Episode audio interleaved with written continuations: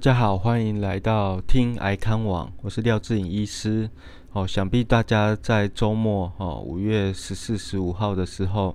哦，感受到台湾的疫情已经突然来到一个比较快速成长的时间。好，目前哦，在北部地区，哦，甚至中南部都有零星的个案发生。好，那廖志颖哦，廖医师想跟大家说，先不要恐慌，不要恐慌。好，目前来说，好，好，我们尽量要做好我们的呃一些个人的居家防护。好，居家防护就是戴口罩、勤洗手、酒精。那我再提醒一些呃相关资讯给大家分享。好，先给大家了解到说，目前的呃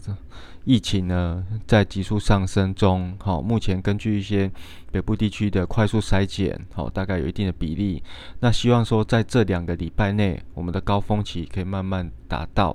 然后逐渐的一个转折下降，在可控制范围内，然后尽量减少外出。好，在疫情区域尽量在减少外出。好。哦像是一些冠状病毒的一些病毒呢，在外界的存活时间，哈，依据不同的材质，可能有存活七十二到呃四十八小时。好像是塑胶不锈钢，好这些手扶梯之类的，可能存活到两天到三天。飞沫悬浮无力，哦，气溶胶传染，可能在密闭的室内空间比较容易，哦，可能三个小时内。所以室内的话，尽量保持通风。好，对外一个开窗的循环，好像是纸或者是一些钱币，好等等，好存留时间大概四个小时，所以接触过外面的物体哈，我们尽量回来要一个洗手，好洗手，好还有喷酒精的一个动作。那我们随着研究人员呢，发现说飞沫中的病毒颗粒呢，半衰期差不多是六十六分钟哦，在空气中六十六分钟后呢，呢病毒就会失去活性。所以，我们比较高的风险是，呃，你针对一些呃接触者，好，假设你碰到接触者长达十五分钟左右的接触近距离，然后没有适当防护下，可能才有很高的传染性。若短暂的在路上走过，哈，擦肩而过，这种传染力是非常低的。哦，加上你有个人的防护，好，清洁等等。那接下来，病毒在发病的前。两天到三天到，呃发病后的七到十天是一个高传染力的时候，过了这些时间点呢，那病毒本身的传染力就相当的，呃相对比较低了。好，那我们目前呢还没有办法，呃有足够的疫苗让全民来施打。假设说开始施打以后，大家也不用特别去区分你要选哪一种疫苗。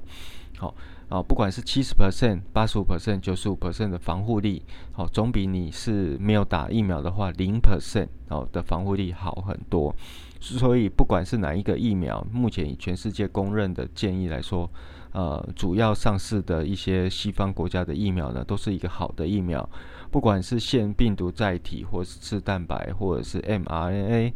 都是一个很好的一个疫苗的选择。到时候大家可以在更多疫苗的时候呢，去做一个紧急的一个需求的评估。好，跟大家还有分享说，我们从家里到医院要怎么样基本防护自己呢？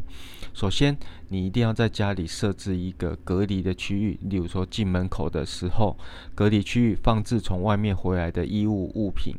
进门后呢，马上放好它，然后喷洒酒精在这些物体上，好擦拭。接着你要洗手、洗澡、换衣服，好在高风险的区域出门，如果是搭乘交通的话呢，你如果能够呃佩戴眼镜、护目镜或者是一个透明面罩的隔板是更好。随身一定要携带酒精，尽量外带餐点，好。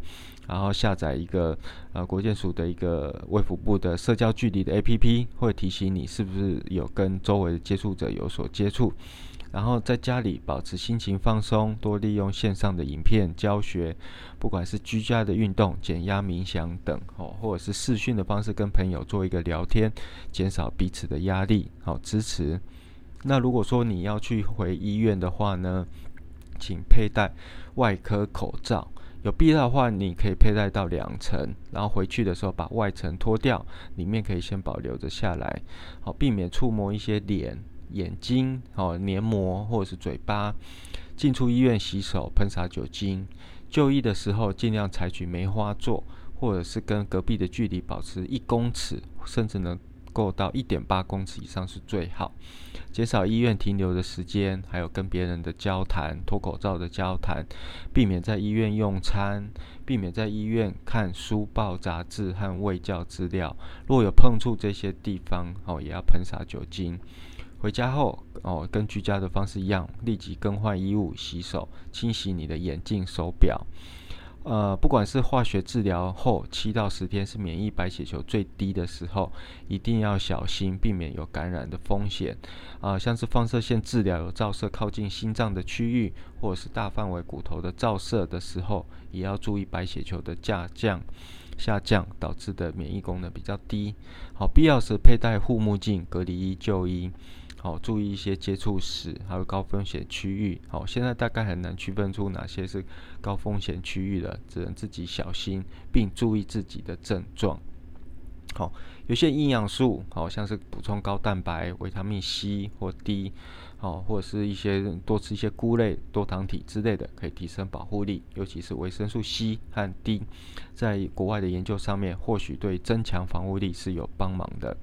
善用一些远距医疗或是医疗团队的线上咨询，大家可以呃查询我们在下方的网址呢，可以看到我们的爱康网的线上医师、营养师、心理师可以协助你。还有营养规划中心。那你如果是呃在我们的布利台东医院的肿瘤科就诊，你可以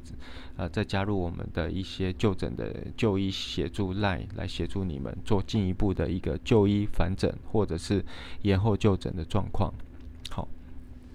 在医院的状况呢，目前最新发布是住院患者大概都要经过筛检，住院出院前后前也会再做一次筛检，确保安全。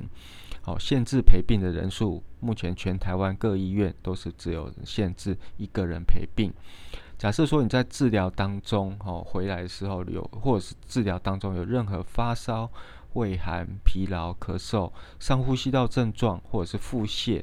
哦，然后肺炎、喘的状况，哦，甚至一些最主要是味觉、嗅觉的丧失等等，哦，一些流感的症状，请立即通知你的医师、各管师，甚至打一九二二二来安排进一步的就医与筛检。好，好。那呃，放射治疗的话呢，我们大概建议有急性需求的人可以优先处理。例如说，呃，没有手术过的，要直接做化学治疗、放射治疗的人要优先安排，千万不要延误。如果是手术后的辅助性疗法，或许可以延后一到两周，或者是跟医师讨论时间点。手术后的辅助性放射治疗，例如说乳癌的放射线治疗。可以延后到一般来说，在手术后的四到八周哦，最长到八周可以再开始治疗。好，若手术后的那缓和性治疗呢，放射治疗呢，像是骨转移、脑转移，可以与医师讨论是不是有缩短疗程的可能性，配合其他的药物，像是止痛等等。好，那化学治疗呢，一定要注意这个白血球低下的状况。预防性的白血球生长激素，像 G-CSF 或是高蛋白，好，刚刚提到维生素 C、D 还有菇类多糖体，都可以帮助一个免疫的辅助。好，是不是有可能改用口服型的药物？这也要跟医师讨论。好，安排一些慢性处方签的释出到社区药局去领，例如说一些慢性的荷尔蒙药。口服药等等，但是你如果是正在吃口服化疗药，仍然有血球变化、肝肾功能变化的一些风险，还是要定期回来医院哈。那大家也可以查询自己的一个抽血后检验报告，或者是电脑断层，例如说呃健康存折，大家可以搜寻健康存折 A P P 做一个下载，利用自己的手机健保卡就可以登录查询了。好，那。目前来说，啊，呃，目前来说正在治疗最终的病人或刚诊断的癌症病人呢，千万不要中断治疗。我们医疗团队可以协助你在这个疫情下妥善安全的一个完成治疗。那，呃，目前很多病人还是无症状感染，意思就是说，还是像是带源者，或者是说像轻症感冒一样，没有很明显的症状。仅有少数的人，也许在十趴左右或十趴以下的人，才会发展到重症，尤其是在高龄患者，哦，六十到六十五岁以上。所以，公费疫苗如果将来在六十五岁以上是可以做公费施打的病人病友，也烦请评估自己的健康状态 OK 的话，也去打。因为比较高龄者是呃老人，哦六十六十五岁以上的患者，免疫力功能较差，比较容易受这个新冠病毒的攻击，产生一个重症的状况。那目前来说，大家还是小心谨慎，戴上口罩，勤洗手，避免这个传播链。我们只要一个传播链断掉，就可以避免再传给下一个人。然后减少自己跟外界哦过长过久的一个长时间的没有防护下的一个接触，以上这样子的话，我们在两个礼拜、三个礼拜后，也许可以看到全台湾确诊数的一个下降。以上有任何问题都欢迎到我们癌康网下面有一个所有的资讯列表，大家可以搜寻一些线上咨询或者是就医咨询，来协助你这段期间的一个。医疗上面所需要的帮忙，以上，谢谢。